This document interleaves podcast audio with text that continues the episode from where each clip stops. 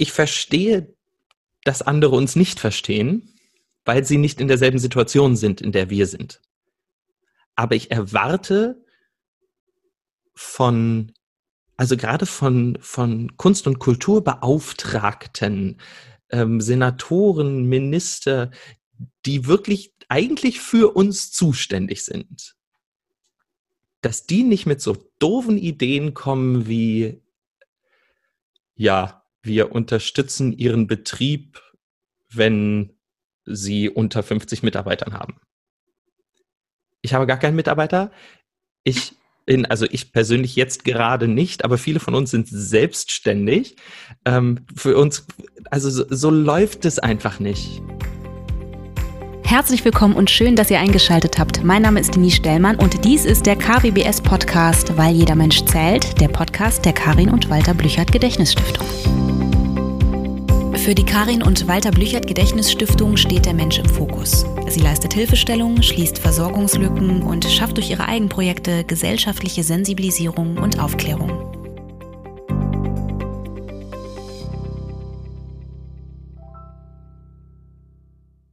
Einen wunderschönen guten Mittag, kann man fast schon sagen, Maximilian Mann. Schön, dass du da bist. Ich grüße dich. Vielen, vielen Dank. Bevor wir beide miteinander sprechen und ich so ein bisschen erzähle, worum es heute gehen wird, ganz kurz für alle, die zuhören. Es ist immer noch Corona, daran hat sich nichts geändert. Das heißt, wir nehmen diese Folge auch auf Distanz aus, äh, auf. Macht aber nichts, das tut dem Inhalt keinen Abbruch. Aber für den Fall, dass hier vielleicht ein Vogel zu hören ist oder eine Waschmaschine oder ein Hund erbellt, das liegt daran, dass wir alle im Homeoffice sind. Und äh, ja, das lässt sich im Moment leider nicht vermeiden, aber macht nichts. Ich freue mich trotzdem äh, auf das Gespräch, das ich jetzt führen darf mit Maximilian. Sag mal, soll ich eigentlich Max sagen oder Maximilian oder möchtest du, dass ich dich Herr Mann nenne? Darfst du dir aussuchen? Äh, ja, nein, mit Max bin ich absolut einverstanden. Okay. Ja, mit Max spreche ich heute. Max, bevor wir äh, äh, so richtig, richtig, richtig starten, sag doch erstmal, wer du bist und wo du so herkommst. Und ähm, den Rest übernehmen dann ich. Ach hey, also ähm, ich bin Maximilian Mann. Ich ähm, bin Musical-Darsteller. Ähm, ich bin aufgewachsen in Salzgitter, einer ähm, Stadt, die die meisten wahrscheinlich von der Autobahnausfahrt kennen, und bin dann nach Berlin gegangen, um zu studieren und lebe mittlerweile in Stuttgart. Ja, das ist die Kurzzusammenfassung. Ja, du bist Musicaldarsteller und da sind wir auch schon bei einem wichtigen Punkt. Du bist Künstler.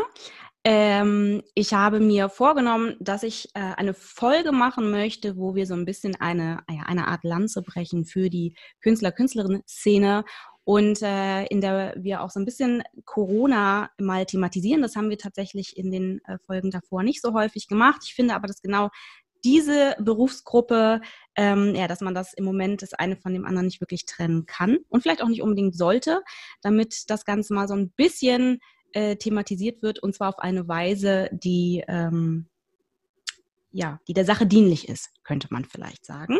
Deshalb sprechen wir miteinander. Und ähm, Max, erzähl doch bitte erst einmal, also du bist Musicaldarsteller, das heißt, du spielst in Musicals. Wo hast du denn gespielt, bevor du, also bevor Corona über uns äh, hereingebrochen ist? Und wie ist deine aktuelle Situation? Ihr spielt ja ganz offensichtlich nicht. Nein, das stimmt. Ähm, ich bin tatsächlich aber immer noch unter Vertrag bei äh, dem Musical Aladdin in Stuttgart. Ich äh, spiele dort, wenn wir nicht Corona haben, den Genie. Und wir hatten am 12. März des vergangenen Jahres unsere letzte Vorstellung. Das heißt, wir sind jetzt ungefähr ein Jahr lang raus.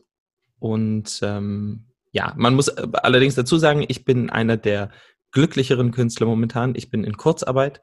Ich ähm, werde tatsächlich nach wie vor versorgt und ähm, ja, wie gesagt, gehöre damit zu den glücklicheren Künstlern. Also da gibt es ganz andere Schicksale, über die wir vielleicht später noch ein bisschen reden. Du hast gestern in unserem äh, Vorbereitungsgespräch ein sehr, sehr schönes Wort äh, genutzt. Ich habe von Systemrelevanz gesprochen und du hast von Kulturrelevanz gesprochen. Ich finde, das ist ein äh, guter Punkt, über den ich unbedingt sprechen möchte. Vorab einmal, ich bin ja auch Künstlerin. Äh, das ist ja eigentlich mein, äh, mein Hauptjob neben meiner Tätigkeit in der Stiftung. Und äh, das Schöne ist, dass auch ich sehr privilegiert bin, tatsächlich in, in diesen Zeiten und auch künstlerisch tätig sein kann, auch in der Stiftung. Das heißt, ähm, wir beide sind schon mehr oder weniger abgesichert. Aber ich finde, es gibt so zwei Ebenen. Äh, es gibt einmal die Ebene der finanziellen Absicherung und äh, kann, kann man sich in diesen Zeiten trotzdem irgendwie über Wasser halten und, äh, und so weiter. Aber ich finde, es gibt auch diese emotionale Ebene. Und ich weiß nicht genau, wie das für, für dich ist, aber das kannst du ja vielleicht, vielleicht gleich mal sagen. Ich muss ganz ehrlich sagen, äh, dass das letzte Jahr auf der emotionalen Ebene, und das ist, finde ich, auch immer noch in Anführungszeichen eine Art Luxusproblem, äh, mit dem man irgendwie selbst zurechtkommen muss. Aber ich habe schon hier und da das Gefühl gehabt, ähm, dass, also fast als hätte ich so eine Art Liebeskummer, äh, hatte große, große Schwierigkeiten hier und da, mich künstlerisch nicht einbringen zu können, meiner eigentlichen Arbeit nicht wirklich nachgehen zu können. Und ähm, hatte wirklich, wirklich Momente, wo ich sehr, sehr traurig war und es sehr schwer aushalten konnte. Ähm, und ich finde, das klingt tatsächlich so ein bisschen nach einem Luxusproblem. Ich bin mir aber gerade mittlerweile nicht mehr so sicher, ob man das wirklich so verbuchen kann, weil es macht was mit einem, finde ich. Wie hast du das erlebt? Ja, sehr ähnlich. Ähm, und auch auch so ziemlich jeder, mit dem ich spreche, da ähm, sagt da dasselbe. Also es ist eine, eine ständige Achterbahnfahrt. Es gibt ähm, Tage und Wochen, wo man sich unglaublich gut fühlt und denkt, haha, ist ja fantastisch, dass ich endlich mal Zeit habe, mich irgendwie vielleicht in anderen Bereichen zu verwirklichen. Aber es gibt eben auch ähm, kurze und auch lange Phasen, wo, wo wir uns absolut nutzlos und ungebraucht fühlen also das ist so ein, so ein Ding, was immer wieder aufkommt bei mir persönlich und auch bei vielen Leuten, mit denen ich rede. Ich glaube, es ist unglaublich schwierig, dass wir das Gefühl haben, jetzt gerade, wie gesagt, nicht nur systemrelevant ähm, oder nicht nur nicht systemrelevant zu sein, sondern überhaupt gar nicht gebraucht zu werden. Also ähm, ich meine, wir tauchen immer mal wieder im, im Sprachgebrauch der Politik auf und man sagt, ja, die Künstler, wir denken an euch. Aber dabei wird es dann eben auch belassen. Also es wird an uns gedacht. Aber ähm, wirklich, dass da in irgendeiner Weise was getan wird ähm, oder ernsthafte Überlegungen gemacht werden, wie das mit uns gehen kann, passiert eben nicht. Und ich glaube, das ist, trägt sehr viel dazu bei, dass wir abgesehen von den Existenzängsten, die viele von den oder uns Künstlern haben, ähm, dass dabei vielen eben dieses Gefühl kommt von, ja, ist das, was ich mache, denn überhaupt wichtig? Ist das überhaupt etwas, was die Menschheit braucht? Also da ja, kommt man in, in sehr große, große Sphären. Und deswegen geht mir das genauso. Ich habe ähm, richtige Tiefpunkte, wo ich mich frage, bringt's das? Muss man was anderes machen? Muss man sich umorientieren?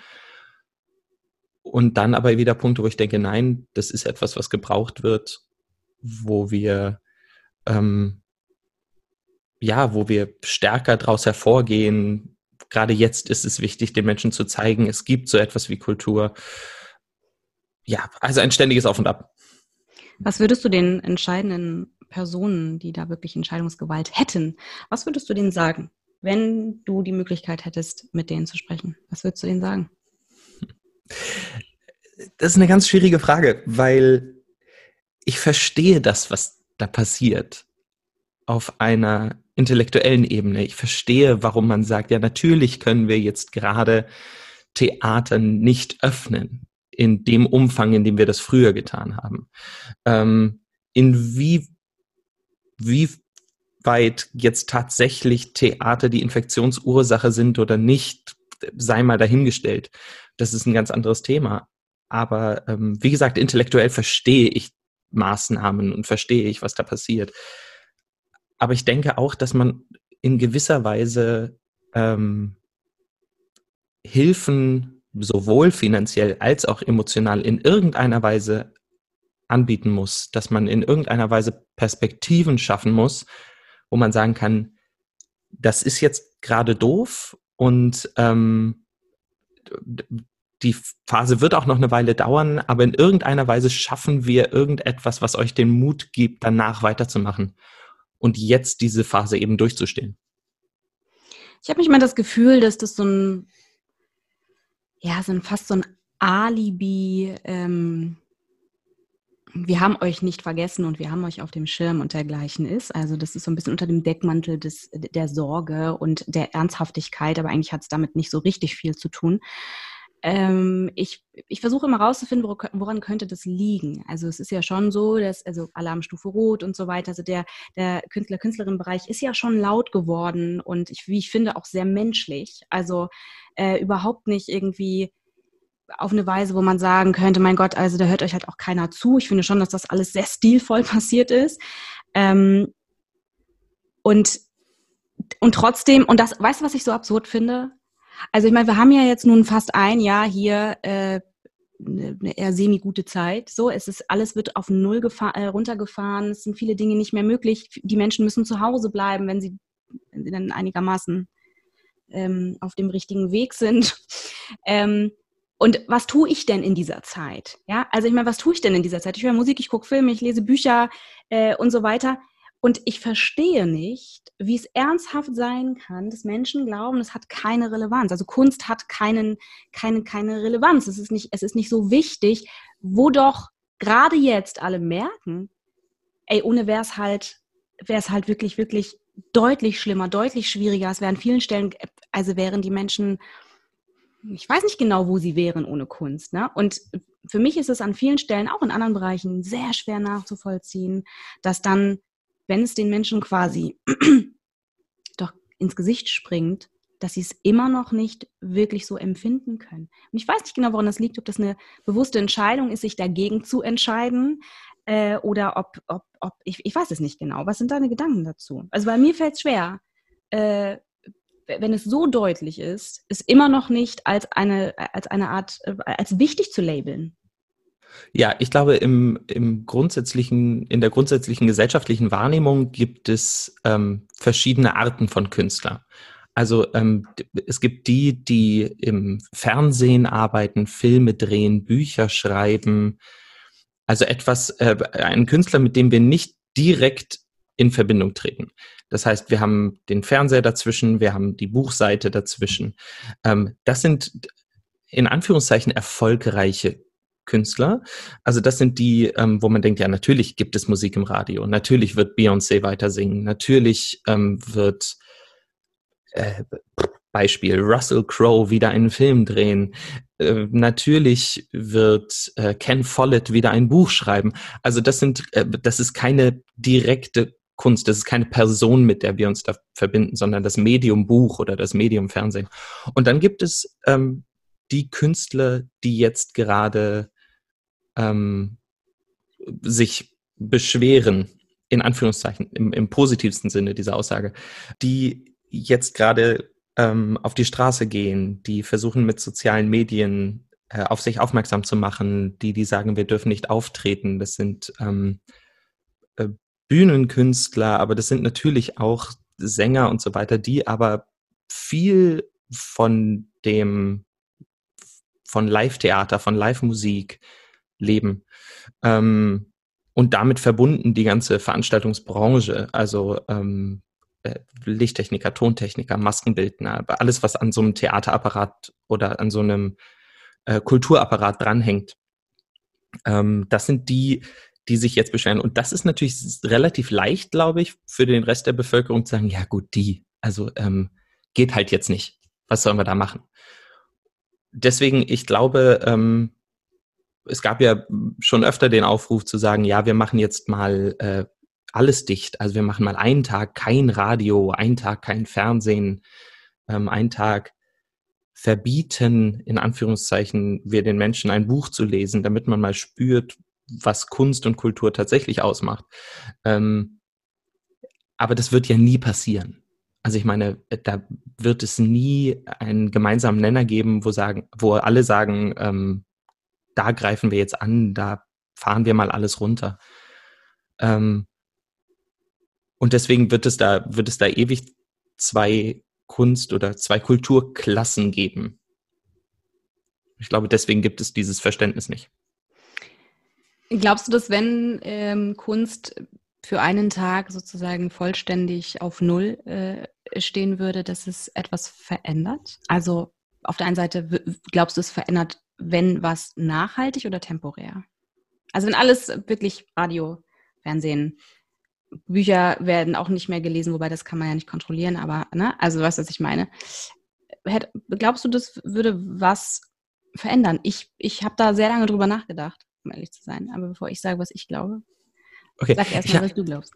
Ich habe da noch nicht so lange drüber nachgedacht, aber ähm, spontan würde ich sagen, das würde temporär etwas verändern. Das würde temporär einen Impuls setzen. Das würde vielleicht auch noch in Geschichten, oh, erinnerst du dich an diesen Tag, wo das mal so war? Das war schon krass, oder? Ähm, ich glaube, sowas würde es da immer wieder geben, aber auf lange Sicht gesehen glaube ich nicht, dass das was verändern würde. Genauso wie wir jetzt uns nicht mehr daran erinnern können, wie es ist, in Räume voller Menschen zu gehen, wie es sich anfühlt, verschiedene Menschen hintereinander zu umarmen zur Begrüßung. Ähm, da, da denkt man ja jetzt in Filmen schon, oh, oh, Moment, die sind aber ein bisschen dicht. Warum tragen die keine Maske? Mhm. Oh Gott, ja. Oh Gott. Ich glaube, das wird sich ja, das wird sich ja genauso schnell wieder ins Gegenteil ändern. Und genauso ist das mit allem. Ich sehe das ähnlich. Ich glaube, dass ähm, es tatsächlich so ein bisschen da äh, darum gehen könnte, ob man das ankündigt oder ob es plötzlich einfach so wäre. Ich glaube, wenn man das ankündigt, hätte das so eine Sensation, so ein Sensationsmoment, der aufgrund dessen sozusagen in den Fokus rückt und dann auch tatsächlich die Sache wieder so ein bisschen äh, hinten äh, ansteht, in Anführungszeichen. Ich glaube, wenn das unangekündigt äh, stattfinden könnte, hätte das eine Chance, dass es nicht nach anderthalb Minuten wieder vergessen wird. äh, aber es ist ja wie mit so ganz vielen Dingen im Leben. Ne? Das, also wir werden auch, wenn diese Pandemie sich beruhigt hat, wann das sein wird und wie das aussehen wird und inwieweit wir für immer und ewig mit äh, Covid-19 leben müssen, das, ne, das wird die Zeit zeigen. Aber ähm, auch das werden wir vergessen. Also wir werden nicht, und das sage ich auch ganz häufig äh, zu Leuten, die äh, sich ganz, ganz schwer tun oder denen es ganz schwer fällt, in dieser Zeit zu Hause zu sein und irgendwie nicht, nicht feiern gehen zu können und dergleichen. Ähm, die, das wird, wenn es sich normalisiert hat, wieder relativ schnell vergessen werden. Und damit mit vergessen meine ich nicht, dass man das nicht mehr erinnert, sondern dass es eben keine große Rolle mehr spielt, ne, im Hier und Jetzt, wenn Zeit vergangen ist. Äh, ich finde sowas ähm, manchmal schade, dass Dinge so sehr schnell aus den Köpfen der Menschen verschwinden. Glaube aber auch, dass das ein sehr kluger Mechanismus ist, ähm, damit wir also ich meine, also wenn, wenn, wenn wir immer in den Gefühlen bleiben von Dingen äh, oder aus, aus Zeiten, in denen Dinge schwierig waren, äh, dann verliert man ja auch Leichtigkeit. Ich glaube, das ist schon ganz sinnvoll, dass Dinge so ein bisschen äh, durchrutschen. Allerdings täte das der einen oder anderen Sache ganz gut, wäre das nicht so. Ich weiß gar nicht, wir haben ja eingangs schon gesagt, dass wir beide mh, hm, schon sehr ja, privilegiert sind, in Anführungszeichen, für diese Zeit. Äh, ich kenne tatsächlich ganz, ganz, ganz andere Fälle. Fälle ist auch ein seltsames Wort hier in diesem Kontext, aber andere Menschen, die sehr daran zu knabbern haben, denen es ganz, ganz schlecht geht, die ähm, sowohl auf der emotionalen Ebene als auch ähm, in Bezug auf die finanzielle Situation äh, überhaupt nicht mehr äh, genau wissen, wie es jetzt weitergehen soll. Und das sind tatsächlich die, die auch ganz gut im Job waren schon vorher, weil die nämlich überwiegend tatsächlich nur von der Kunst gelebt haben. Ne? Also viele äh, Künstler und Künstlerinnen haben natürlich irgendwie leider immer noch irgendeinen Nebenjob oder irgendwas, wo sie äh, sowieso immer dazu verdienen müssen, weil die Kunst äh, sowieso viel zu wenig Geld abwirft. Anderes Thema, könnte man auch nochmal drüber reden, dass das alles ähm, sowieso richtig mistig läuft. mistig ist auch ein schönes Wort. Ich, ich, wollte lieber, ich wollte eigentlich ein anderes sagen, aber das kann ich nicht. Deshalb mistig. ähm, Genau, also äh, die, die tatsächlich vorher ganz gut aufgestellt waren, weil sie ausschließlich über die Kunst Geld verdient haben, denen geht's gerade richtig, richtig schlecht. Weil die auch nicht wissen, wie lange das noch dauert und weil diese, weil das so unberechenbar ist, weil es einfach keinen richtigen Fahrplan gibt. Erlebst du das auch so? Also, dass diese, hm, also zum einen kennst du Menschen, die da gerade richtig, richtig mit zu tun haben und diese Unbeständigkeit in den Regelungen ich finde, das, das ist tatsächlich ein Punkt, da könnte man, da könnte mehr, da geht mehr und das passiert einfach nicht. Erlebst du das auch so oder wie empfindest du das? Sowohl den einen Punkt als auch den anderen? Ja, also ähm, grundsätzlich empfinde ich das ganz genauso. Und ähm, ich glaube, da gibt es nochmal zwei, zwei Sachen zu unterscheiden, hatten wir auch schon gesagt. Zum einen die finanzielle Ebene, zum anderen die emotional, äh, emotionale Ebene. Ähm, finanziell kann man das, glaube ich, mit ein paar Sätzen abkürzen, sind diese ganzen ähm, Hilfen, die angeboten werden, ähm, schlichtweg lächerlich. Also ähm, das, das ganze, die ganzen Hilfspakete, die so geschürt und geschnürt werden. Ähm, das, ich meine, also für eine Szene ähm, Hilfspakete zu schaffen, bei der über 50 Prozent der Fälle durch das Raster fallen und die ähm, zur Verfügung gestellten Gelder gar nicht abgefragt werden können, äh, das ist ja schon lächerlich. Und dann darauf hinzuweisen, dass wir in Deutschland ein Sozialsystem haben, ähm, was ja dazu führt, dass jeder Hartz IV beantragen kann und im Jahr 2020 man eine vereinfachte Form des Hartz IVs beantragen konnte, was noch daraus bestand, dass man ähm, immer noch 35 Seiten bürokratischer Blätter ausfüllen musste, ähm, die einen dann dazu führten, dass äh, über drei Monate hinweg aufgrund eines äh, fehlendes, fehlenden Blatt Papieres eine Bewilligung nicht erteilt wird und Menschen da tatsächlich an der Existenzgrenze kratzen. Ähm, aufgrund einer weltweiten Pandemie, die niemand von uns verschuldet hat, das finde ich ist schon, darf man, glaube ich, oder darf ich sagen, ähm, ein Armutszeugnis für die aktuelle politische Situation im Umgang mit Künstlern.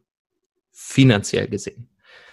Ähm, und da kenne ich einige, die dadurch Raster fallen, ähm, weil es, also Novemberhilfe, Dezemberhilfe, alles, was es da so gab, die dann nicht gegriffen haben, weil da im Vorjahr irgendwas, also äh, wie gesagt, das sind ähm, ganz schlimme Einzelschicksale. Und das führt natürlich dann zum Punkt zwei, zur emotionalen Ebene. Ähm, die ich glaube ähm, noch mehr Menschen betrifft. Menschen, die, wie wir auch gesagt haben am Anfang, ähm, durch diese Achterbahn gehen und dann aber teilweise aus Tiefpunkten auch gar nicht mehr rauskommen und gar nicht wissen, wie es weitergehen soll, weil eben eine Perspektivlosigkeit herrscht, weil, ähm, weil man nicht weiß, ob das, was man tut, überhaupt innerhalb, ich sag mal, der nächsten 24 Monate wieder so viel abwirft, dass man davon leben kann. Ähm, dann kommen Selbstzweifel dazu. Dann, äh, also wir haben ähm, äh, selbstständige Musiker ähm, im Orchester, die mit so schweren Depres äh, Depressionen zu kämpfen haben. Wir haben zwei Suizidfälle, ähm, wo ich einfach denke, dass ähm, das ist, das ist wirklich schlimm. Also das, da kommt man wirklich an, an Punkte, wo einfach mehr getan werden muss, aber auch schon viel früher etwas getan werden musste. Habe ich die Frage beantwortet? Mm, ja, ich bin, ähm, ich muss mich sortieren, weil ich äh, so viel in meinem Kopf passiert, sehr viel gerade. ich weiß. Aber es ist jetzt vielleicht ein bisschen unkonventionell, aber ich ähm, möchte das trotzdem mal fragen hast du dir das Video angeschaut? Also, weil wir sprechen hier ja auch über eine Ebene, über die psychische Ebene, über das, was es machen kann, ja. Äh, hast du das Video von Marlene Lufen gesehen? Tatsächlich nicht. Hast du nicht gesehen? Nee, habe ich tatsächlich nicht gesehen. Ich kann dir nicht mal sagen, warum. Du hast es aber mitbekommen, ne? Du hast ja, äh, genau. genau. Es ist ganz spannend, weil ich habe dieses Video mitbekommen und es ganz lange nicht angeguckt. Mhm. Ähm, ich habe mich ganz lange dagegen entschieden und wusste erstmal auch nicht so richtig, wieso. Ich glaube, weil ich schon wusste, dass Dinge, die dort benannt werden, für mich nicht neu sind. Also, dass, dass mhm. das, was sie erzählt und das, was sie da aufmacht, für mich keine neuen Informationen sind. Und ich hatte ein bisschen Sorge, dass ich mich sehr aufrege. Ähm, über, also ich habe ja immer ein Problem, ein bisschen ein Problem mit, wir benennen ganz viele Probleme, aber wir bieten überhaupt keine Lösung an. Hm. Äh, das das finde ich immer schwierig. Da fehlt eben der Schritt danach. Ne? Das hat, ist für mich immer so ein bisschen, wir vergiften. Und dann haben das alle gehört und alle sind ganz empört und schockiert. Und dann haben wir aber eigentlich haben wir nichts gemacht, sondern vergiftet. Und der Schritt danach, der folgen müsste, nämlich, okay, was können wir konkret machen? Der wird nicht gegangen. Das ist übrigens richtig, richtig häufig so. In so ganz, ganz vielen Bereichen. Und ich glaube, das war so ein bisschen der Grund, warum ich mich erstmal dagegen entschieden habe, mir das anzuschauen. Ich mag Marlene Lufen aber. Also es ist so eine, eine Frau, die in der Öffentlichkeit sich bewegt, die ich eigentlich wirklich mag. Und ich finde, die sagt sehr viel kluge und richtige und äh, wichtige Dinge. Und ich habe auch irgendwie das Gefühl, dass die auch so hier und da so ein bisschen weiß, wovon sie spricht. Ähm, also im Sinne von, sie spricht nicht über Menschen. Ne? Also wenn sie von Gewalt spricht, dann habe ich irgendwie nicht das Gefühl, dass dass sie das irgendwo mal gehört hat, sondern dass die auch weiß, was sie da sagt, weil sie in irgendeiner Art und Weise hier und da auch ihre Erfahrung gemacht hat. Das war damit gemeint. Ne? Mm, und dann habe ich mir das Video angeschaut und ähm, ich muss auch dazu sagen, ich hatte auch ein bisschen Sorge, dass mich das doll runterzieht, weil ich das Gefühl habe, dieses ganz doll runterziehen das ist natürlich auch aufgrund äh, meiner Arbeit und so kriege ich das natürlich auch nochmal hier und da anders und geballt mit und wollte das, glaube ich, irgendwie einfach nicht. Aber ich habe es mir dann angeschaut und es ist tatsächlich so ein bisschen so, äh, äh, ja, war so ein bisschen so, wie ich vermutet hatte. Es, es, wird sehr viel aufgemacht, was auch total wichtig und richtig ist, aber es, Lösungen fehlen so ein bisschen. Und dann dachte ich, ist aber auch eigentlich gar nicht schlimm, weil sie ist verdammt nochmal eigentlich nicht dazu verpflichtet oder sie ist gar nicht in der Position, Lösungen anzubieten. Das müssen nämlich ganz andere Menschen machen die das irgendwie verpassen. Das, wenn man sich das so ein bisschen aus der Perspektive anschaut, dann funktioniert das, finde ich. Äh, und ich finde es auch fair, dann zu sagen, okay, sie ist wirklich nicht, ist einfach nicht ihr Job. So, sie hat Missstände aufgezeigt, sie konnte das alles belegen äh, und die Lösungen müssen eben, da müssen andere äh, endlich mal anfangen. Und ähm, worauf ich eigentlich hinaus wollte mit diesem Thema, sind tatsächlich die Auswirkungen auf dieser psychischen Ebene. Ich habe eine Kollegin, die ist Cutterin und ähm, ist, ist, ist äh, Freelancerin. Ähm, die ist super aufgestellt gewesen vor Corona. Äh, die hatte immer zu tun. Und ähm, ich merke, also ich schaue sie mir an aus meiner Position und merke, das ist so ein bisschen wie eine Blume, die so ihre Blätter verliert. Ne? Also die, der geht's echt nicht gut. So, weil sie, weil sie nichts zu tun hat, weil nicht klar ist, wann sie wieder was zu tun hat, weil sie an, äh, an bestimmte Versicherungen rangehen muss, um sich weiter zu finanzieren, weil die Hilfen, die angeboten werden, nicht wirklich fruchten. Und wenn, dann nur äh, zu bestimmten Bedingungen. Und dann kommt auch ganz schnell das Argument, na, sie haben ja noch ein bisschen was Erspartes, das müssen sie erstmal aufbrauchen. Was natürlich für Menschen, die selbstständig äh, äh sind, eine Katastrophe ist, weil das einfach Rücklagen sind, so für, äh, für, für später, liebe Leute. Äh, und ich finde es ganz schwierig, zum einen anzugucken, wie sie aufgrund dieser Unsicherheiten äh, immer, immer äh, instabiler wird auf dieser psychischen Ebene. Also die wird, die ist richtig, ja, so, so leer. Also ich bemerke, wie leer sie ist. Und diese, also so, so Sätze wie, ich muss unbedingt mal wieder Menschen in die, in die Augen schauen. Ich gucke niemanden mehr an, weil ich immer alleine bin. Ich brauche unbedingt mal wieder einen, ein Gegenspieler, in Anführungszeichen, jemand, der, der Aktion zeigt, der äh, irgendwie da ist. Ähm, und diese Nähe, diese, dieses nicht umarmen, keine Nähe, kein, kein, kein, nichts an Emotionen. Ganz besonders bei ihr fällt mir das einfach auf, weil sie ist Künstlerin und äh, da sind so zwei Ebenen, die sich miteinander vermischen. Und ich frage mich tatsächlich, also ich sag dir ganz ehrlich, wenn ich sie sehe, dann nehme ich sie in den Arm. Und ich weiß, dass das irgendwie unvernünftig ist. Ähm, aber es ist nun mal so, weil ich sehe diese Anreden, und da komme ich zu dem Video von Marlene Nufen, diese Nebenwirkung von Corona, nämlich, dass es jemandem auf anderer Ebene so wahnsinnig schlecht geht, das ist genauso tragisch. Ne? Und deshalb entscheide ich mich dann in diesem Moment dazu, okay, die wird jetzt von mir umarmt. So, ich weiß, ich gehe ein Risiko damit ein, aber da geht es jemandem richtig, richtig schlecht. Was ist die Alternative? Weißt du, was ich meine? Ja, absolut. Absolut. Und das ist, das ist ja genau die Frage, was du jetzt zum Schluss gesagt hast. Was ist die Alternative? Ähm, ich, ich sehe das genauso und ähm, ich finde auch, ähm, ein Kollege von mir, ähm, über 60, wohnt zwei Straßen weiter. Laut momentaner Regelung darf der zu mir zum Kaffee trinken kommen, ich zu ihm ähm, auch, aber ich darf meine Freundin zum Beispiel nicht mitbringen. Ähm, andersrum funktioniert das. Also ich meine, das sind ja Regeln, wo man, wo jeder von uns weiß, okay, das ist jetzt irgendwie ein bisschen, es ergibt jetzt nicht so wirklich Sinn. Wir verstehen auch alle, warum sie dennoch existieren, damit eben solche Kontakte gerade gar nicht stattfinden. Und das verstehe ich. Mhm. Wie gesagt, das verstehe ich wieder intellektuell, emotional ich lasse den ja jetzt nicht da zu Hause sitzen. Also ich meine, ja. was ist das denn? Ja. ja ähm, mein Vater ist über 70, mein Großvater ist über 90. Also ähm, das, ja natürlich, also klar fahre ich dahin und wenn wir spazieren gehen und den Abstand einhalten und was weiß ich was, aber nichtsdestotrotz geht da ja trotzdem was, was verloren. Deswegen, ich verstehe das komplett und dann ist aber, wie gesagt, dann ist aber, wie gesagt, einfach die, was ist die Alternative? Also ist dann noch mehr, noch mehr fallen zu lassen, diese Menschen noch mehr fallen zu lassen, wenn man sagt, ja gut, okay, aber ich muss ja auch mich schützen oder wo gehen wir da hin? Und ich meine, ähm, wie gesagt, ich habe dieses Video jetzt nicht gesehen, aber das ist das Video an sich, dieser Hilfeschrei ähm, von, von Menschen aus der Kunst- und Kulturbranche ist ja nicht, ähm, ist ja nichts Neues. Also ich meine, da, davor hat Till Brönner das schon mal gemacht, Jazz-Trompeter. Da ging es jetzt weniger um die emotionale Lage als um die grundsätzliche Perspektivlosigkeit und äh, wie mit der Kulturszene umgegangen wird. Und das ist, diese Menschen sagen ja alle die Wahrheit. Und für mich ist das so ein bisschen so, wie du das vorhin gesagt hast. Ähm, ich, ich weiß das ja.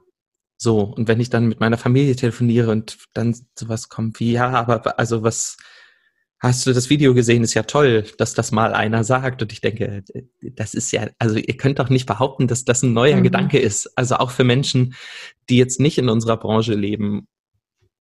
Und ähm, ich glaube, da, da ist auch wieder so eine, so eine Verständnislosigkeit für uns da, weil ähm, man muss natürlich einfach gucken, was können diese Menschen gerade nicht? Und wo sind deren Einschränkungen? Und wo sind unsere? Also ähm, jetzt wieder, ich weiß nicht, wie es zum Ausstrahlungstermin ist, aber ähm, jetzt aktuell zur Aufnahme ist es ja so, dass ähm, Grundschulen und Kitas wieder aufmachen. Das heißt, die Kinder gehen wieder weg. Man arbeitet, wenn auch von zu Hause aus. Ähm, man kann äh, Essen bestellen an dieses, äh, ja, eine Person darf zu mir äh, da hält sich halt sowieso niemand wirklich dran, wenn wir ganz ehrlich sind. Ähm, also die haben die einzige wirklich große Einschränkung ist, ich gehe in kein Restaurant und im Supermarkt muss ich eine Maske tragen. So, dass diese Menschen jetzt unzufrieden werden, kann ich verstehen. Die verstehen ja das, die, die Auswirkungen gar nicht. Ja. Ähm, wir Künstler in Anführungszeichen immer unter dem Vorbehalt, dass, wie wir ja schon gesagt haben, wir zu den Privilegierteren gehören und sowieso schon zu denen, die echt einfach unverschämtes Glück hatten. Ähm, wir sitzen seit einem Jahr zu Hause und eigentlich warten wir.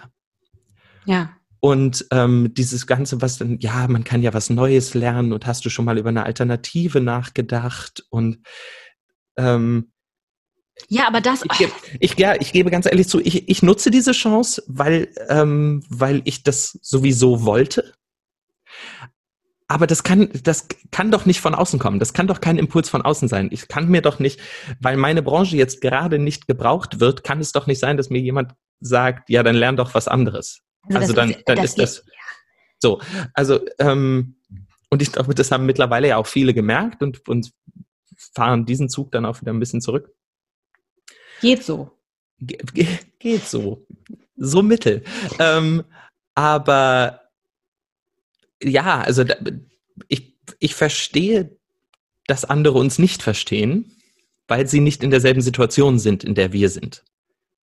Aber ich erwarte von, also gerade von, von Kunst- und Kulturbeauftragten, ähm, Senatoren, Minister, die wirklich eigentlich für uns zuständig sind, dass die nicht mit so doofen Ideen kommen wie, ja, wir unterstützen ihren Betrieb, wenn sie unter 50 Mitarbeitern haben. Ich habe gar keinen Mitarbeiter. Ich bin, also ich persönlich jetzt gerade nicht, aber viele von uns sind selbstständig. Ähm, für uns, also so, so läuft es einfach nicht. Und dass da, ähm, ich verliere mich so ein bisschen, aber dass da so ein bisschen die. Ähm, ich finde dich schon wieder, mach ruhig. Also. Danke. Dass da so ein bisschen das Verständnis fehlt, äh, sieht man ja, wenn man ähm, zum Beispiel jetzt, äh, ich war die letzten Tage viel auf der Jobbörse, weil ich geguckt habe, ob man irgendwie ähm, Corona-technisch irgendwas helfen kann beim Testen, beim Impfen oder sonst irgendwas. Ähm, das ist schwieriger, als man denkt übrigens.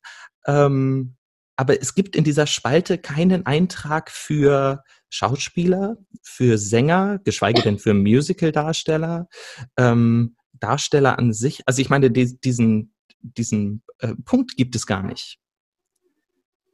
Und wenn wenn das noch unser Problem ist, dann müssen wir uns nicht wundern, dass Menschen solche Begriffe wie Solo, selbstständig oder so nicht verstehen. Also wo ist denn der Unterschied zwischen freiberuflich und selbstständig? Und ähm, also das ist ja, das ist ja logisch, wenn, wenn noch nicht mal das Arbeitsamt einen Punkt für uns hat, sozusagen. Also diese, das ist ein guter Punkt, äh, diese Sache mit, äh, es gibt noch nicht mal so eine richtige Begrifflichkeit, ja. Also das habe ich übrigens ganz oft so bei, ich weiß nicht, wenn du den Profil anlegst oder irgendwie sowas und ich möchte Regisseurin, Autoren da eingeben, ja, finde ich halt nicht, ne? Also ich finde es halt nicht. Also grundsätzlich, wenn überhaupt, finde ich Regisseur. Fertig. Mhm. Regisseurin ist sowieso schon mal, gibt's schon mal nicht im Wording, finde ich auch nicht, gar nicht mal so gut. Äh, und Autorin, äh, Autor, wenn Autor, aber Autorin halt auch nicht. Ähm, und grundsä aber grundsätzlich sind diese äh, Berufsbezeichnungen ganz, ganz häufig nicht zu finden. Und ich denke, was soll ich denn da jetzt reinschreiben? Ist ja nun mal mein, also das bin ich ja nun mal. Äh, da muss ich mich da irgendwie drum schlängen, irgendetwas, eine Begrifflichkeit finden, die dem ein bisschen äh, ähnelt oder so ein bisschen in die Richtung geht. Also es fällt mir tatsächlich sehr, sehr häufig auf, dass das mitunter wahnsinnig schwierig ist. Ähm, irgendwas hast du gerade gesagt, worauf ich eingehen wollte. Ach so, ähm, du hast sehr häufig gesagt, dass du das verstehst. Ich finde das sehr äh, ehrenvoll, dass du hast, du hast sehr, sehr viel Verständnis, finde ich. Also ich, und das verstehe ich wiederum, denn hm. du hast ja schon recht. Also ich meine, ich möchte jetzt auch nicht unbedingt, also ich, ich, man muss das natürlich, wenn man das jetzt auf einer, also wenn man sich das im Großen anschaut, natürlich ist es super schwierig. Ich möchte jetzt auch nicht jemand sein, der das alles entscheiden muss. Ja, wo mache ich Abstriche, wo mache ich keine, wo sage ich ja, wo sage ich nein letztendlich werden immer Leute auf der Strecke bleiben. Es ist fast unmöglich, das allen recht zu machen äh, und auch fair zu sein. Ja, das ist, das ist, als hättest du eine Großfamilie irgendwie mit zehn Kindern. Äh, so, das ist schwierig. Ne? Ich breche das gerade ein bisschen runter, natürlich, aber es ist schwierig, das, das, das, das verstehe ich auch und so weiter. Nur die Sache ist die, ähm, auch vor Corona äh, war unsere Berufsgruppe nicht, das hat man so ein bisschen belächelt. Also ich hatte immer das Gefühl, das wird so ein bisschen belächelt und es ist ganz nett, dass es uns gibt, aber muss jetzt auch nicht unbedingt sein. Ne? Also, und wenn, dann sind es nur die ganz Großen, die in irgendeiner Art und Weise äh, sicher äh, wichtig sind. Also ich weiß nicht, wie oft ich in meinem Leben schon gehört habe, kennt man was von dir? Und ich habe mich, äh, ich habe wirklich häufig äh, darüber nachgedacht, warum regt mich das eigentlich so auf, wenn man mich das fragt. Ne? Und ich meine, der Mensch stellt diese Frage wahrscheinlich zum allerersten Mal. Der stellt mir zum ersten Mal diese Frage, kennt man was von dir? Und natürlich hat das mit mir zu tun, dass mich das so ärgert, weil ich muss dem natürlich dann sagen, ich glaube nicht, weil ich habe noch keinen Hollywood-Film äh, gemacht äh, und auch noch keinen Bestseller geschrieben. Und dann muss ich dem sagen, nee, kennst du halt nicht. Und trotzdem weiß ich aber gleichzeitig, dass das, was, äh, was mein Team und ich da so machen, dass das nicht Kacke ist und dass das schon auch eine Daseinsberechtigung hat. Und dann müsste ich ausholen und das erklären. Und das ist schon total anstrengend. Aber ich glaube, dass diese ganze, hm, wie in so vielen Bereichen, dass diese ganzen Sachen, also nämlich, dass es irgendwie keine richtige Anerkennung findet, obwohl es alle Menschen konsumieren. Das ist ja das Absurde, ne? Es konsumieren ja eigentlich alle und es ist irgendwie da und es ist allgegenwärtig, aber es ist so ein nice to have. Aber muss man muss jetzt auch nicht muss jetzt auch nicht unbedingt sein. Und ich glaube, das das müsste etwas sein, was sich unabhängig von Corona mal ganz dringend so ein bisschen verändern müsste. Dass diese, die Wahrnehmung der Menschen ähm, bezüglich unseres Berufsfeldes, unserer Berufsgruppe, dass sich das verändert. Und ich muss da immer und immer wieder an den, an den Satz von einem Freund äh, denken, der Musiker ist. Und, und ich meine, das hat man jetzt auch schon noch mal gehört, aber ich finde es so, so richtig. Was wäre denn, gäbe es Kunst nicht. Also was machst du in deiner Freizeit? Was machst du denn, wenn du nicht arbeitet, arbeitest, wenn du keine Termine hast, wenn du dich irgendwie nicht an irgendwelche Regeln hältst? Was machst du dann? Du konsumierst Kunst. Und das ist so, eigentlich ist es so simpel, aber es ist so, es scheint nicht so richtig anzukommen. Ich muss ehrlicherweise auch gestehen, dass ich nicht so eine richtige Idee habe, ähm, außer dass es mehr Konsequenz bräuchte seitens der Politik, dass sich da Dinge verbessern, jetzt besonders in der Akutsituation. Hast du Sorge? Also hast du einen, einen, eine, einen Plan B? Gibt es das bei dir, wenn du weißt auch nicht, wann ähm, Corona hier mal äh, so ein bisschen sich zurückzieht und wann es wieder auf die Bühne gehen kann und wann ihr weitermachen könnt? Hast du sowas wie einen Plan B? Ja, tatsächlich baue ich mir den auf oder habe mir den auch in den letzten Jahren ähm, schon aufgebaut. Es gibt einfach Themen, die mich äh, weiterhin interessieren. Abgesehen davon, also ich habe vor ein paar Jahren meine, ähm, meine Fitnesstrainer-Lizenz gemacht, meine Personal Trainer-Lizenz gemacht. Ähm, immer unter dem Vorbehalt, ja, was ist, wenn es mal Phasen gibt, in denen, in denen jetzt kein Job reinkommt? Ähm, also zum Verständnis, in meinem Beruf ist es so, dass äh, man Engagements ähm, so zwischen drei und zwölf Monaten normalerweise angeboten bekommt ähm, und sich danach oder währenddessen schon wieder auf das nächste bewirbt. Also das heißt, ähm, um das für die Allgemeinheit zugänglicher zu machen, ähm, wir haben so ungefähr 20 bis 25 Vorstellungsgespräche, also Vorsprechen und Vorsingen ähm, pro Jahr im Normalfall. Und wenn da mal ein paar hintereinander schlecht laufen und man jetzt nicht direkt einen Anschluss findet, dann ist halt immer die äh, Frage, was macht man in der Zwischenzeit, bis es dann mal wieder klappt. So. Unter diesem Aspekt habe ich dann mal diese Trainerlizenzen gemacht und ähm, äh, mache das auch nebenher. Also ich habe einen Klienten, ähm, mit dem ich äh, arbeite und das auch mehr auf Freundschaftsbasis. Ähm, also äh, grundsätzlich gibt es diesen Gedanken, ich mache jetzt gerade noch eine, noch eine andere ähm, Ausbildung nebenbei in einem Thema, was mich sehr interessiert.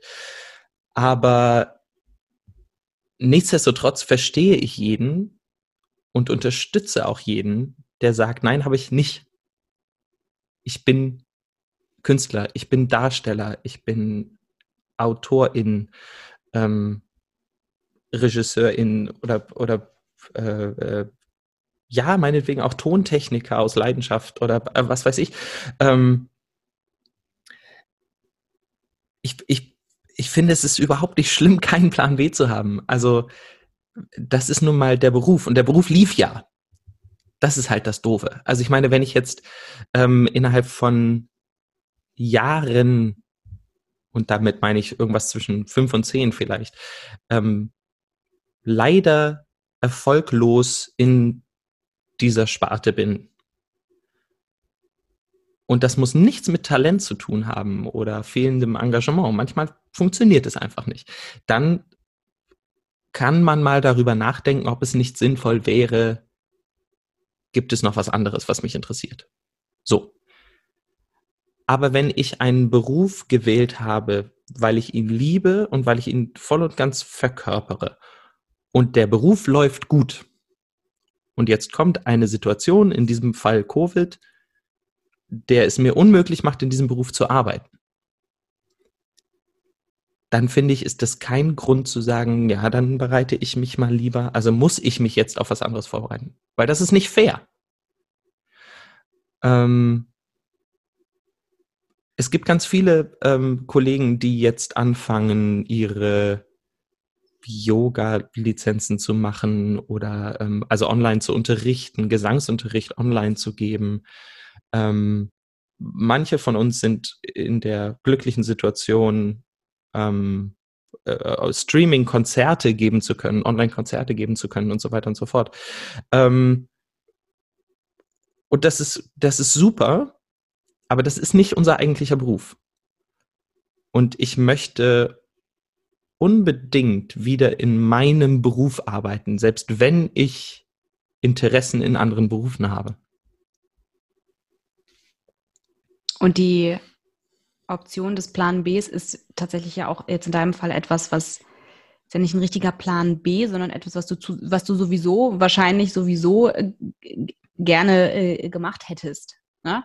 Ich finde es ganz schwierig, wenn Leute sozusagen genötigt sind, sich einen Plan B ähm, zu überlegen. Und ich finde es auch echt ein bisschen übergriffig, wenn Leute von außen kommen und sagen, na ja, aber also sieh das doch, sieh das doch als Chance, hier ist doch supi, kannst dich ja halt nochmal neu ausprobieren. Äh, Entschuldigung, also ich bin eigentlich ganz happy mit meinem Job, weiß jetzt auch nicht, also ja, ja, absolut. Danke absolut. für diesen doch sehr hilfreichen äh, Tipp. Da wäre ich jetzt von selbst gar nicht drauf gekommen. Also das finde ich auch tatsächlich, finde es wirklich übergriffig, wenn Leute sich das rausnehmen, ne? weil ich auch mir denke, also äh, ja, Sensibilisierung und so weiter. Viele Menschen sind in ganz vielen Bereichen nicht wirklich sensibilisiert und da gibt es noch einiges zu tun. Aber manchmal denke ich, mein Gott, also diese Menschen leben auch hier auf diesem Planeten und das eine oder andere könnte man schon auch mal mitbekommen. Ne? Ja, gut, aber ich meine, da öffnest du jetzt so ein bisschen die Büchse der Pandora. Ähm, ja, das also kann das, das existiert ja. Das, das, äh, diese Feinfühligkeit existiert ja nicht mehr. Also das ist ja ein Verlust unserer Gesellschaft, dass ähm, man nicht mehr darauf achtet, was man einem anderen gegenüber sagt. Ähm, nicht mehr? Glaubst du, das war mal anders? Ja, Unbedingt. Ich glaube, ähm, Höflichkeit und Zurückhaltung waren Tugenden, die früher gelehrt wurden.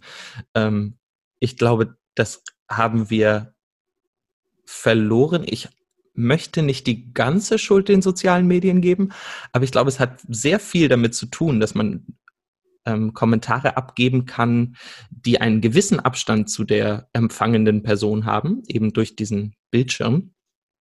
Ähm, und dass sich deswegen jeder jetzt als Kritiker, als ähm, jetzt aktuell sehr beliebt Virologe oder Politiker sieht und deswegen da jetzt ähm, einfach unzensiert seine Meinung raushauen kann und Menschen beleidigen kann ähm, bis zum geht nicht mehr, ohne dass da etwas passiert. Und ich glaube, das wirkt sich auf unseren Alltag aus. Ich glaube, wenn man das so lernt, dann ist das auch was, was wir im ähm, 1 zu 1 gegenüber mehr anwenden.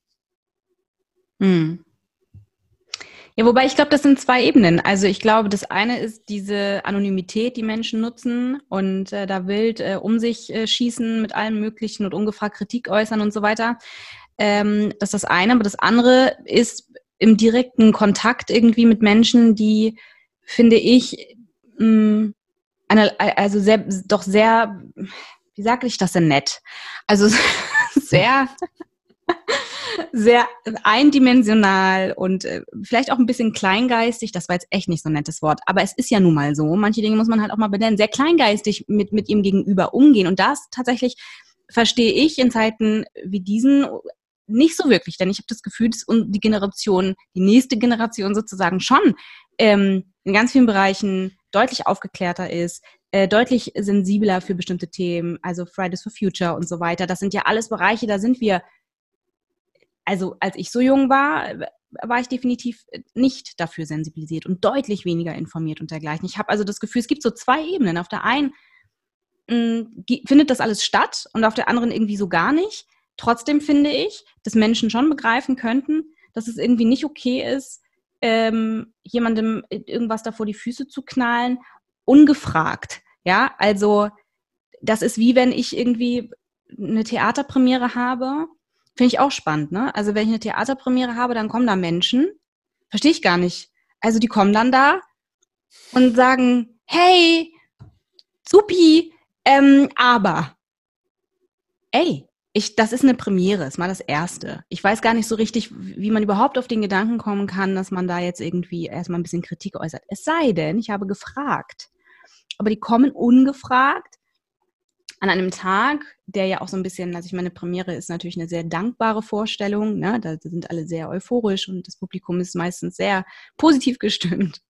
Ähm, aber wenn da Menschen kommen und dann Kritik äußern, ungefragt, das verstehe ich nicht. Und das, was ich meine, also so ungefragt irgendwie so reinpoltern und äh, dann sowas sagen wie jetzt hast du ja hier ist doch Corona ist doch eine supi Chance, kannst du direkt mal irgendwie dich neu orientieren. Wieso? Also ich hab, hatte das nicht vor. Ähm, es sei denn, man bittet um einen Rat oder man bittet um ein Gespräch oder man ist im Dialog und, ähm, und so weiter. Ne? Das ist, was ich so ein bisschen, was ich meine und wo ich das Gefühl habe, ich verstehe nicht so richtig, wie das in Zeiten, also in, in dieser Zeit überhaupt noch so sein kann. Ich glaube, dass der Übergang da sehr fließend ist. Also ich glaube, wie gesagt, dass, dass das schon etwas mit einem macht, wenn ich im Internet ähm, auf keine Gegenwehr stoße.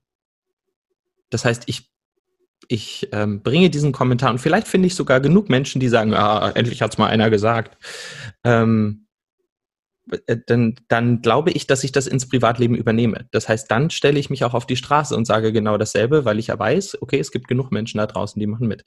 Ähm, diese Premieren äh, Kritiksituation, das ist, äh, das ist definitiv ein, ein Phänomen.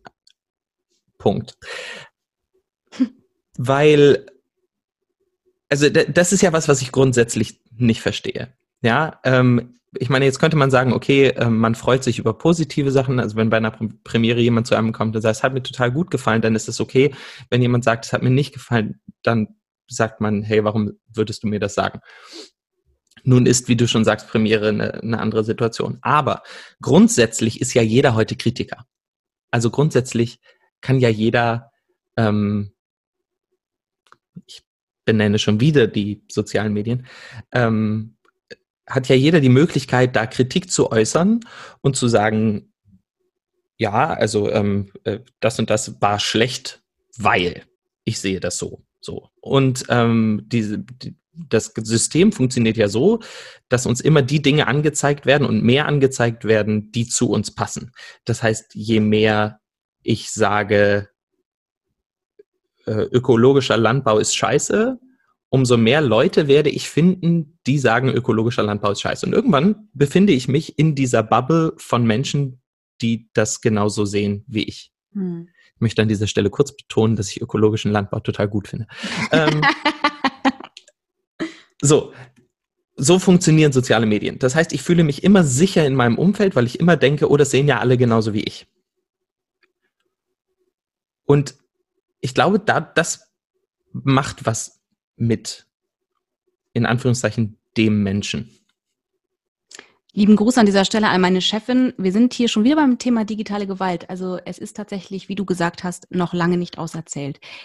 Ganz kurzes Off-Topic, ja. Also überhaupt nicht Off-Topic. Ich, ähm, ich, das ist tatsächlich was, was mich im letzten Jahr, glaube ich, so viel beschäftigt hat wie kein anderes Thema. Hm. Ich finde das so schlimm und unerträglich und ich bin so oft kurz davor gewesen, diese ganzen sozialen Medienprofile zu löschen. Auf der anderen Seite habe ich das Gefühl, das kann ich nicht, weil es irgendwie zu meinem Beruf gehört. Ich muss mich da präsentieren. Ähm, ich, ich muss mich da zeigen. Aber was da, was da abgeht, ähm, in, in jeder Hinsicht, wie Menschen sich da präsentieren, weil sie das Gefühl haben, das müsste man heutzutage. Ähm, oh, es ist so schlimm. Es, es ist, ist so äh, schlimm. ganz furchtbar, ganz, ganz schlimm. Ganz schlimm. Ich weiß nicht, wie häufig ich schon diese Diskussion hatte mit Leuten. Also ich finde ja, also, also ich finde ja, dass ähm, mm, also Toleranz fängt ja im Prinzip da an, wo du schon eine Meinung haben darfst, aber sie nicht also für dich behältst. Oder eben so sozusagen mit jemandem teilst, ohne dass die andere Person das mitbekommt. Also das ist für mich Toleranz. Ne? Ich kann, kann sagen, irgendwie mir gefällt äh, dein Pullover überhaupt nicht. So, aber das muss ich dir nicht sagen. Das kann ich, äh, das kann ich für mich behalten. Das ist, finde ich, so Toleranz. Ich darf sagen, ich finde das, also ich darf empfinden, dass ich das nicht so schön finde, aber ich muss ja nicht die Person es unbedingt wissen lassen. So, ne? Weil ich finde, es hat auch was mit Respekt zu tun und so weiter. Und eben mit Toleranz. So. Aber ähm, Wieso wird der Rechner hier gerade so extrem laut? Im Mikro naja. ist nichts. Bitte? Im Mikro ist nichts. Gut. Ähm, boah, der, der, der, ich glaube, der kühlt ab oder so. Der flippt völlig aus gerade. Naja, wenn jetzt hier gerade gleich explodiert, Entschuldigung. Mhm. Jedenfalls. Ist vielleicht Wasser drin. Das könnte sein, ja. Ach, ich liebe mein Mac. Ähm, was ich sagen wollte, ist diese, der Bereich des, also der sozialen Medien wo ich mich wirklich dran stoße, also wirklich, wirklich, wirklich, wirklich dran stoße und wo es mir sehr, sehr schwer fällt, tolerant zu sein, ist, sind diese wahnsinnig jungen, jungen Mädchen, äh, die mit 23, 22, 23 alles Mögliche in ihrem Gesicht optimieren, in Anführungszeichen optimieren. Ja, also das heißt, die Lippen werden aufgespritzt, da werden irgendwelche Fäden ins Gesicht gezogen. Ich habe echt keine Ahnung, wie man das nennt. Alles ständig irgendwelche Botox spritzen und das ist jetzt nicht etwas, was ich irgendwie denke, was passiert, sondern ich habe gesehen, dass das passiert. Und die können das ja machen. Wenn du, wenn du, wenn du glaubst, du musst mit 23 Jahren das tun, dann ist es sehr bedenklich, weil ich glaube, du bist schon in dieser Maschinerie drin von, ich muss irgendwie, ich muss mich optimieren, ich muss mich optimieren. Und das hat, finde ich, gar nichts mehr zu tun mit, ich finde es einfach schöner, sondern das hat damit zu tun, dass du dich sehr aus den Augen verloren hast. Das ist meine persönliche Wahrnehmung, ja. Trotzdem kann dieser Mensch es entscheiden. Wenn er das tun möchte, dann kann er das tun. Was ich finde, was aber gar nicht geht, wenn ich, keine Ahnung, 800.000 Follower habe und äh, meine Zielgruppe ist, keine Ahnung, 14, ja, und das hat viele von diesen Profilen, ähm, da sind die sehr, sehr jung, die Follower. Und ich publiziere das noch und nöcher, da kriege ich richtig schlechte Laune. Richtig, richtig schlechte Laune, weil diese ganzen jungen Mädchen das Gefühl haben, ich reiche nicht aus, ich muss mich immer weiter optimieren, ich muss in so jung, also jetzt mal ehrlich, ne, mit 23 war das so ziemlich mein letzter Gedanke, dass ich mir die Lippen machen muss oder irgendwie sowas. Als ich jünger war, war Schönheit, also Schönheitsoperation oder Schönheitseingriff, und das klingt jetzt auch sehr plump, aber ich will, dass man ein Bild bekommt. Dolly Buster war jemand, der, äh, der irgendwelche Eingriffe äh, hat vornehmen lassen. Das war, als ich jünger war, war das mein Verständnis von Schönheitseingriffen. Ne? Da wäre ich mit 23 im Leben nicht drauf gekommen, dass das etwas ist, was ich für mich wahrnehme. Trotzdem, nochmal, kann ja jeder machen, wie er das gerne möchte. Aber wenn dir Menschen zuschauen, die noch ganz, ganz jung sind, dann finde ich, ist eine Grenze erreicht. Und darum finde ich diesen Bereich, also diesen digitalen Bereich, diese sozialen Medien so hoch bedenklich und das macht mich wirklich, wirklich wütend. Ähm, und ich würde diesen jungen Menschen dann immer sehr, sehr gerne schreiben, ob sie eigentlich noch alle Latten am Zaun haben. Das würde ich natürlich niemals tun. Aber die sind ja irgendwie selber Teil der Sache, ne? sind ja irgendwie selber drin in diesem ganzen, äh, ich reiche nicht aus und ich muss irgendwie mich optimieren und, und all das. Ähm, ist total Side Story jetzt hier gerade, aber ist, ist, ist etwas, was auch mich tatsächlich, besonders im letzten Jahr, was mir sehr aufgefallen ist und was ich, wo ich mich sehr dran stoße und wo ich mich wirklich frage, wohin führt das? Also die werden, die werden ja nicht, der wirst ja nicht in 20 Jahren irgendwie, also bei diesen ganzen Eingriffen, ne, das ist ja auch nicht gesund. Aber gut, vielleicht bin ich auch mittlerweile zu alt, ja, äh, aber ich meine, äh, entschuldige, wenn ich dich unterbreche, aber äh, darauf beruht ja dieses ganze System. Also ich meine, dieses ganze System von Influencern beruht ja darauf, dein Leben besser zu machen, ohne dass es eigentlich besser werden muss. Also ich meine, ähm, mal abgesehen davon, und ich verallgemeinere jetzt ähm, ganz schlimm und das ist völlig falsch, das zu tun. Ich tue es trotzdem.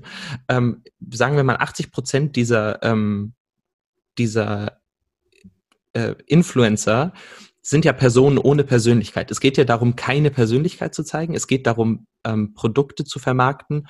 Und für die geht es ja nur darum, dass diese Zahl oben im Display steigt. Es geht nur darum, dass es mehr Follower werden, dass man mehr Leute erreicht, weil darüber verdienen diese Menschen Geld. Die verdienen Geld damit, sich selber als Leinwand zu benutzen, um Dinge zu verkaufen. So. Und ähm, ich weiß nicht, vielleicht kennt der eine oder die andere ähm, jemanden, der sowas tut. Bei mir persönlich ist es so, ich habe immer das Gefühl, je perfekter dieses Profil ist, je perfekter Menschen sich dort darstellen, umso schwieriger ist die Persönlichkeit darunter.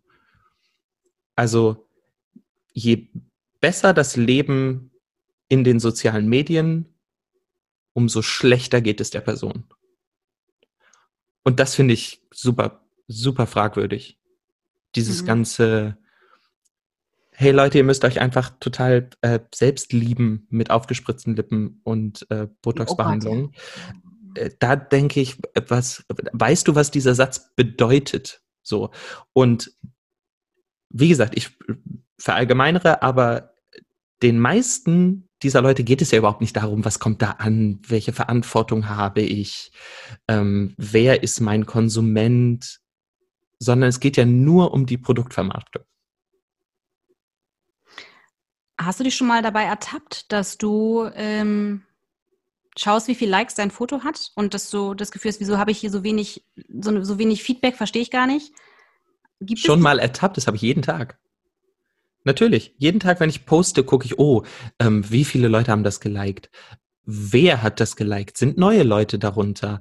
Ist, geht meine Followerzahl rauf oder runter, wenn ich sowas poste?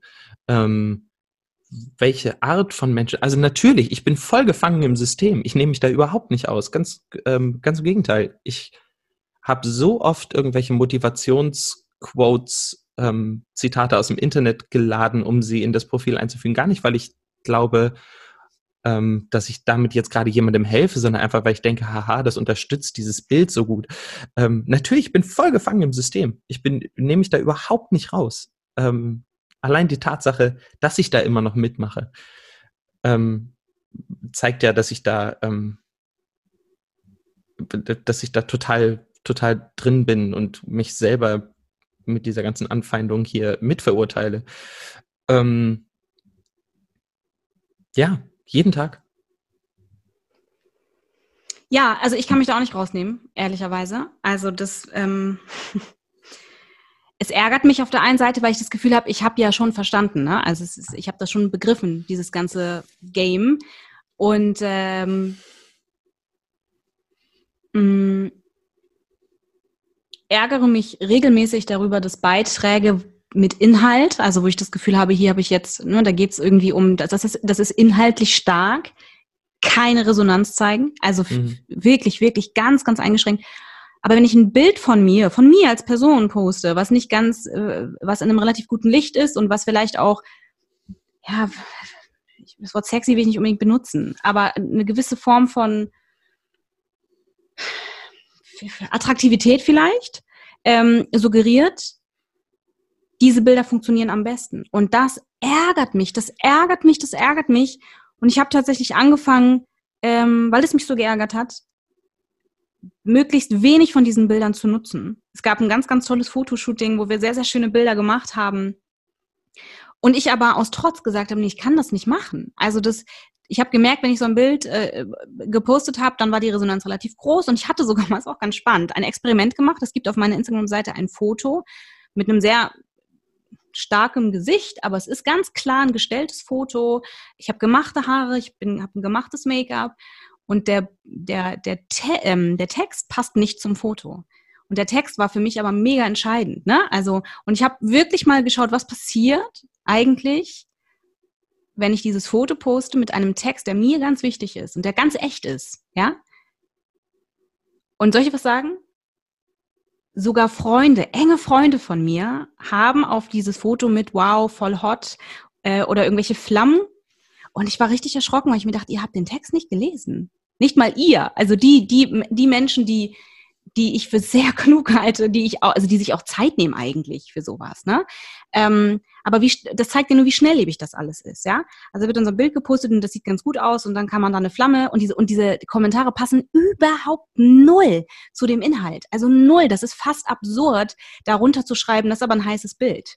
Also völlig absurd, wenn du gelesen hast, was da drunter steht. Also was für ein Inhalt es eigentlich hat, warum dieses Foto, warum ich das gepostet habe und, und, und, und so. Das fand ich Ganz, ganz erschreckend. Und da war für mich ein Punkt, wo ich gesagt habe, das mache ich nicht mehr. Das fühlt sich ganz, das hat sich richtig, richtig blöd angefühlt, ähm, dass ich sogar von Menschen, die ich liebe, für den Moment, und das meinen die nicht böse, und das sind immer noch genauso gute Menschen wie vorher, ja, ähm, aber dass da nur so ein Foto bewertet wird und äh, so Kommentare und, und, und das eingeschränkt ist sozusagen auf meine Optik und es inhaltlich eigentlich völlig uninteressant ist. Das war so ein doofes Gefühl für mich, dass ich ähm, für mich ganz klar entschieden habe, das muss ich ändern. Also ich möchte mich so nicht fühlen. Aber es ist super schwierig, weil die Resonanz ähm, ist minimal, wenn du Inhalt, äh, Inhalte postest, wenn du, äh, wenn ich Bilder von Produktionen poste, von, von starken Künstlerinnen, die äh, eine grandiose Leistung auf der Bühne äh, erbracht haben, wenn ich das sozusagen publiziere, passiert so gut wie nichts das ist, mich ärgert das. Es ärgert mich, aber es ist part of the game, ne? Ganz offen. Ja, absolut. So, so funktioniert das. Also ich meine, die soziale Plattform, über die wir jetzt hier schon äh, die ganze Zeit reden, ähm, beruht ja auf dem, du siehst das Bild und die meisten, und auch da, ich nehme mich wieder nicht aus, ähm, sehen das Bild, klicken gefällt mir, gehen aufs nächste Bild, klicken gefällt mir, ohne Texte zu lesen, ohne Inhalte, ähm, Inhalten eine Chance zu geben. Und ähm, wie gesagt, wenn man dann denkt, oh, das ist ja ein interessantes Bild, was hat derjenige dann darunter geschrieben, ähm, dann muss das Bild natürlich zum Text in irgendeiner Weise connected sein. Ähm, Aber wenn das einfach ein, ein hübsches Bild ist, dann werden Menschen einfach nur gefällt mir drücken. Hm. Ja. Ja, und es ist tatsächlich auch so, dass, also ich habe die Erfahrung gemacht, dass mitunter Texte, die für mich irgendwie eine gewisse Form, also eine Message enthalten oder auch Momentaufnahmen sind von äh, bestimmten Emotionen und dergleichen, hm, dass äh, man mir da sehr schnell, es gibt einen Menschen, der sagt immer, ich halte Brandreden. Also da wird sich auch sehr schnell lustig drüber gemacht, ne? Dass wenn, wenn du da irgendwie äh, nicht erzählst, irgendwie, hey, na, das war heute total der super Tag, super Knorke, total schön, so ein Happy Sunshine, Vitamin D, Hashtag, alles ist super. Ähm, dann äh, da, da machen sich Leute sehr schnell auch sehr lustig drüber. Ne? Und ich habe da tatsächlich, muss ich wirklich sagen, für mich eine massive Unsicherheit erlebt, dass ich, dass ich nicht mehr wusste, kann ich das posten? Kann ich das schreiben? Ist das drüber? Äh, empfindet man mich als anstrengend? Empfindet man mich als, als unsympathisch? Denkt man, ich, ich will, ich, ich bin negativ? Also so wirklich so ein Gedankenkarussell, wo ich für mich gemerkt habe, das tut mir hier alles überhaupt nicht gut. Ich weiß, ich habe mich so ein bisschen verloren auf der Ebene der Sicherheit und, und meiner, ähm, also eine, eine gewissen Verbindung zu meiner Person. Das ist eine nicht so schöne, ähm, ein, nicht so ein schönes Resümee weil es einfach nur noch um Außenwirkung geht. Es geht, ähm, es geht nicht mehr darum, warum mache ich das? Mache ich das, weil ich das möchte? Also habe ich gerade das Bedürfnis, etwas zu schreiben, ein Bild zu zeigen? Ähm, geht es mir dadurch besser? Habe ich wirklich was zu sagen? Sondern es geht nur darum, wie wirkt das auf die Außenwelt? Wie wirkt es, wenn ich das jetzt so und so mache? Welche Reaktion bekomme ich? Bekomme ich positive Reaktion? Gefällt mir? Like, Follower und so weiter und so fort. Ähm, oder negative Reaktionen, keine Likes, keine Follower, Follower werden weniger und so weiter und so fort. Ähm, nur, nur so funktioniert ja die, die komplette Ebene. Also es geht ja nur um, um Außenwirkung. Und da habe ich das Gefühl, das ist halt jetzt gerade überall so. Und ähm, um mal den großen Bogen zu spannen, ähm, gerade bei Künstlern jetzt gerade auch ähm, ganz extrem, weil ganz viele jetzt das Gefühl haben von, okay, ich kann, kann nicht mehr auf der Bühne stehen, ich kriege da meine Bestätigung, ähm, meine Außenwirkung nicht mehr, dann muss ich jetzt irgendwas auf den sozialen Medien machen. Also ähm, wie viele neue ähm, Podcasts, äh, YouTube-Video, Vlogger, ähm, äh, Streaming-Konzerte, äh, About Me-Videos und so weiter es im letzten Jahr gegeben hat, äh, das ist ja eine Verzehnfachung mindestens. Also ich werfe die Zahl jetzt einfach in den Raum, behaupte, sie stimmt. Ähm, der, ähm, der Zahlen der Vorjahre. Also ich meine, sowas, abgesehen davon, dass Menschen natürlich dafür jetzt vielleicht noch nicht unbedingt die Zeit dafür hatten, ähm, hat, erkennt man ganz deutlich dieses Bedürfnis, sich nach außen zu tragen, dieses, diesen Drang, gesehen zu werden. Mm, ja. Ich würde gerne eine Sache von dir wissen wollen. Wir haben ja festgestellt, dass wir bedingt äh, die Möglichkeit haben, hier Dinge in Zeiten von Corona zu verändern, zu verbessern, dass da irgendwelche Hilfspakete auch ankommen und dergleichen. Was man ja aber immer machen kann, ist so ein bisschen in seinem eigenen Kosmos gucken, was ist eigentlich möglich. Was würdest du Leuten raten, die ähm, mitbekommen, dass es jemandem nicht gut geht? Also mal angenommen, ich habe eine Nachbarin, die ist äh, ähm, Musikerin und äh, das weiß ich und ähm, ich sehe die auch und ich sehe auch, da, da stimmt was nicht, der geht es vielleicht nicht so gut. Was würdest du jemandem erzählen, der das mitbekommt oder raten, was dieser Mensch konkret tun kann? Der kann natürlich jetzt nicht eine Million spenden, ne? aber ähm, ist halt vielleicht auch doch, ist natürlich super. Aber was würdest du sagen? Vielleicht auch nicht nur in Bezug auf Künstler. Ähm, was kann man tun? Ich glaube, ganz wichtig ähm, ist in, als erstes mal der Dialog.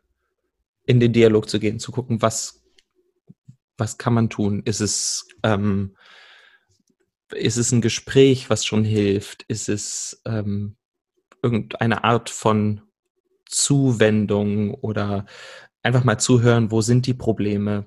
Was, was ist gerade, wo, was fehlt diesem Menschen im wörtlichen Sinne. Ähm, und wenn das jetzt tatsächlich äh, ein finanzielles Problem ist, dann muss man ja nicht unbedingt selber spenden, wenn man sagt, das kann man nicht, aber vielleicht kann man ihn in irgendeiner anderen Weise unterstützen, wenn er sagt, ja, ich versuche gerade mir ähm, äh, was aufzubauen und versuche jetzt das erste Mal nächste Woche ein Online-Konzert zu geben. Ähm, kann man Werbung dafür machen? Kann man Leuten erzählen, hey, das ist mein Nachbar, finde ich toll. Ähm, irgendeine Art von Unterstützung in dem Bereich, in dem dieser Mensch das braucht. Ich glaube, das ist ganz wichtig. Ähm, und ich glaube, es ist auch ganz wichtig, dass man, wie gesagt, erstmal zuhört, erstmal guckt, wo fehlt es? Was ist das Problem? Worunter leidet dieser Mensch? Sind es fehlende soziale Kontakte? Geht man mal vorbei auf äh, einen Spaziergang oder irgendwas? Äh, hört man mal zu? Einfach mal zwei Stunden. Ich habe das gemerkt, ähm, nach dieser langen Lockdown-Phase hatten wir zum ersten Mal ähm, Besuch und man hat nicht über den Bildschirm mit jemandem geredet, sondern tatsächlich saß jemand auf der anderen Seite des Tisches. Und fünf Stunden später merkte man, ähm, oh Mist, äh, jetzt müssen wir das Ganze auflösen, weil die Ausgangssperre in Baden-Württemberg herrschte. Ähm, aber das tat so gut. Ich war 48 Stunden euphorisiert von diesem Gefühl, mal wieder mit jemandem direkt zu sprechen. Also ich glaube, da kann man schon viel tun. Ja, das unterschreibe ich total genauso. Max, wir sind fast am Ende. Wir haben sehr lange aufgenommen. Das wird eine, eine lange Folge werden. Aber noch nicht fertig, denn dieser Podcast hat ein Ritual. Und zwar würde ich dir gerne eine Off-Topic-Frage stellen. Mhm. Äh, wie immer gilt, du musst gar nichts. Du darfst darauf antworten, du kannst aber auch sagen, äh, möchte das nicht. Absolut okay und in Ordnung. Und auch du darfst mir äh, eine Frage stellen, wenn du das möchtest. Das ist mal so, mal so. Manche machen das, manche machen es nicht. Mhm. Aber diese Option gibt es. Bist du bereit? Total. Okay. Ist auch nicht so mega, mega komplex oder so heute. was ist das Beste, was du je getan hast?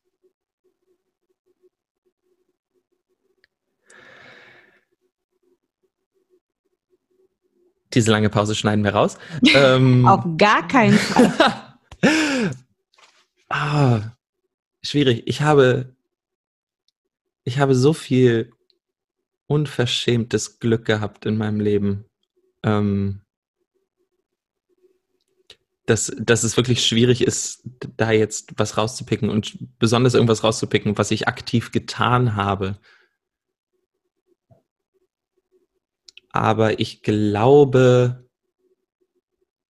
als ich die Entscheidung getroffen habe, nicht Medizin zu studieren, sondern Musical zu machen, habe ich mir ganz persönlich und selber einen sehr großen Gefallen getan, weil alleine in der Ausbildung und dann in der Ausübung des Berufes ähm, ich so viel verarbeiten konnte, was mir vielleicht sonst im Alltag sehr zu Lasten geworden wäre. Dankeschön. Danke dir. Jetzt sind wir tatsächlich am Ende, es sei denn, es gibt noch etwas, was du unbedingt sagen möchtest. Nein, danke fürs Zuhören. Ja, danke fürs Zuhören. Vielleicht noch, noch einmal ganz kurz, nur so als Reminder an alle, wenn ihr ein Buch lest, einen Film schaut oder dergleichen, denkt daran, da sind Menschen dahinter, die das Ganze ins Leben rufen. Wir äh, sollten diesen Menschen sehr, sehr dankbar sein, besonders in Zeiten wie diesen. Ich bin es auf jeden Fall und in jedem Fall. Ich bin sehr, sehr glücklich darüber, so viele tolle Kollegen und Kolleginnen zu haben. Ähm, und äh, ja, auch ich weiß Kunst mehr denn je zu schätzen und würde mich sehr freuen, wenn das an der einen oder anderen Stelle äh, da draußen auch passieren würde. In diesem Sinne bedanke ich mich für dieses Gespräch, lieber Max. Ich bedanke mich bei dir. Ich wünsche allen einen restlichen, äh, schönen restlichen Tag, je nachdem, wann diese Folge gehört wird und freue mich auf alles, was da in Zukunft kommt. Und ja, Seid lieb miteinander, bleibt gesund und bis bald.